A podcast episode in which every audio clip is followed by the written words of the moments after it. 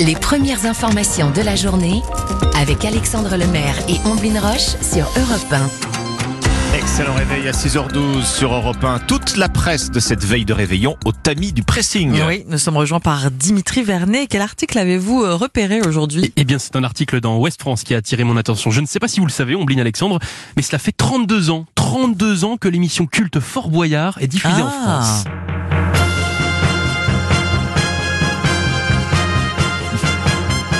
Vous rappelle des souvenirs Je vous vois prendre des poses guerrières. Ah bah oui, Triomphe, conquérant. Sors, sors Qui n'a jamais rêvé de participer à ce jeu télé et ces célèbres épreuves? Eh bien, figurez-vous que ce matin, j'arrive avec un joli cadeau de Noël, puisque depuis le dé- 7 décembre, un parc Fort Boyard, unique au monde, a ouvert ses portes en France, à Bretigny-sur-Orge, dans l'Essonne. Et non, ce n'est pas une blague, hein, le rêve devient réalité avec ce parc, où vous pouvez participer aux, aux épreuves cultes du jeu télé, un lieu euh, imaginé avec les producteurs de l'émission, afin qu'il ressemble le plus possible au véritable fort, avec au programme la quête des clés, la salle du jugement, et même la fameuse salle au trésor avec Felindra. Félindra, tête de tigre Ça donne envie, hein Ça donne envie. Bon, seule déception, pas de père Fouras, qui est seulement... Ah bah alors Bah, il est seulement numérisé. Ah bah quand même Mais il est quand même là. Il Ah bah quand c'est la légende, le Bah père oui. Fouras. Mais bon, faut dire que c'est un beau projet. hein, Bon. Pour l'instant, limité à l'île de France. Je dis bien pour l'instant, puisqu'un autre parc sur le même modèle devrait euh, ouvrir en avril 2023 à Montpellier. Et pour votre information, bah, si vous avez envie d'y aller, il faut débourser entre 24 et 29 euros par personne pour euh, une heure et demie dans cette reconstitution du fort. Donc voilà, ce parc unique au monde où on affronte euh, les mêmes épreuves que dans Fort Boyard, c'est-à-dire dans Ouest France ce matin. Une, une idée de cadeau alors encore peut-être. Oui, c'est ça. Et puis, euh, ça rappelle de bons souvenirs, je trouve.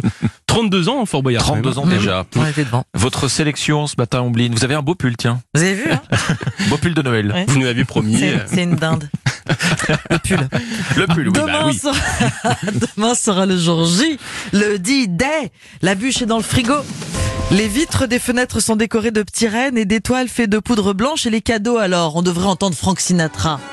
Le voici. Il ne vous reste plus beaucoup de temps hein, pour envoyer votre euh, lettre euh, au Père Noël, forcément. Alors le Parisien rappelle que chaque année, un million de lettres sont envoyées par les enfants entre le 15 novembre et le début du mois de janvier. Alors vous le savez sans doute, hein, la tradition a été lancée par Jacques Marette, le ministre des Postes, Télégraphe et Téléphone en 1962. Et c'est sa sœur Françoise Dolto qui a rédigé euh, la première réponse signée du Père Noël. La célèbre pédiatre et, psychanalyste euh, a écrit « Mon enfant chéri, ta gentille lettre m'a fait beaucoup de plaisir. Je t'envoie mon portrait. Tu vois que le facteur m'a trouvé. Il est très malin. » Voilà, des lettres arrivent de toutes les régions de France avec sur l'enveloppe des adresses plus imagées les unes que les autres. hein, Chemin du ciel, Paradis, pôle Nord. Sachez que la première lettre conservée par la Poste est encore plus ancienne que ça. Elle date de 1925. Elle est écrite par deux sœurs, Nelly et Janine, elle est adressée à Cher Noël, Petit Noël. Ça commence par Nous avons été bien sages cette année, nous espérons que tu ne nous oublieras pas. Puis elle demande une poupée qui a les cheveux blonds frisés, une robe bleue pâle avec une collerette blanche qui marche, qui envoie des baisers, qui parle. C'est extrêmement précis Ah cette oui. lettre en 1925. Aujourd'hui, alors, plus vraiment de poupées, mais des Playmobil. C'est ce que demande par exemple le jeune Yannick dans son courrier et sa liste est soulignée au feutre rouge. Il termine par gros bisous à la mère Noël et au lutin sans oublier. Voilà, ces lettres adressées au Père Noël, postées à toutes les époques, sont exposées en ce moment au musée de la Poste à Paris. Ça nous fait vraiment remonter le temps et cet article est à lire dans le Parisien. L'évolution de la sagesse, de, de la, de la définition de la sagesse par ça. les enfants à travers les Exactement. âges. À travers les âges, et ça- et la première a quasiment 100 ans donc.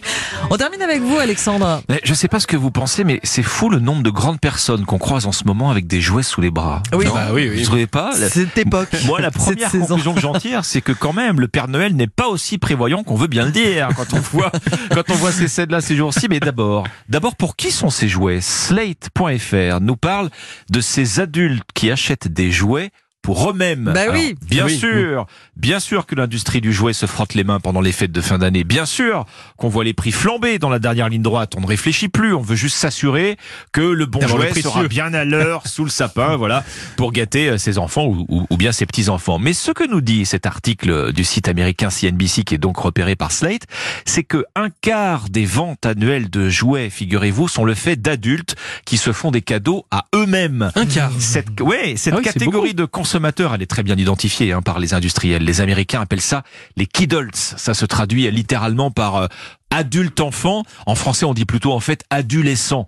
Aux États-Unis, eh bien, ce sont eux le principal moteur de croissance du secteur du jouet. En tout cas, euh, les 12 ans et plus.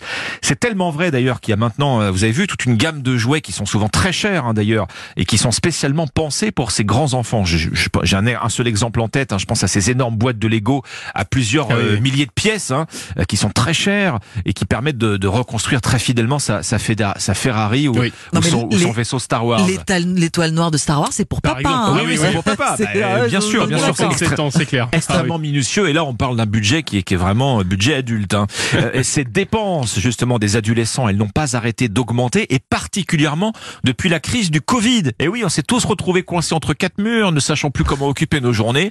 Et du coup, bah, certains d'entre nous sont retombés en enfance, euh, purement et simplement Ah oui. en redécouvrant le plaisir du jeu, ce qui n'a pas échappé évidemment au magasin de jouets. Alors on parle de jeux de société, Oui. euh, de jeux de plateau, et puis tous les jouets sous licence, hein, d'une manière générale, qui cartonnent. J'ai donc cité Star Wars. Pensez aussi à Barbie. Tiens, vous savez que le film Barbie va sortir en juillet prochain. Ah, Il y aura de la, il y aura de la star au casting. Hein. Margot Robbie dans le rôle de Barbie, Ryan Gosling, Ah, s'il vous plaît, dans le rôle de Ken. En blond platine. Vous imaginez déjà l'avalanche de produits dérivés Bien sûr. euh, pour Kiddles, donc Kiddles, ou euh, pour adolescents. Des Voilà. cadeaux pour les enfants. Mais ça peut être une bonne idée aussi quand on a envie de changer de chocolat ou euh, autre chose, Ben oui. euh, du peut se faire canif, ou du, je sais Petit pas. plaisir. Ou bah du oui. du c'était quoi le tire-bouchon, je crois aussi, c'est cadeau spécial. Bah, euh, vous, pouvez, pour vous Noël. pouvez tout à fait mettre Voilà. des jouets sur votre liste du Père Noël. Ombline, Exactement. je n'en serai pas. Merci beaucoup, Alexandre. Merci, Dimitri. C'était le pressing.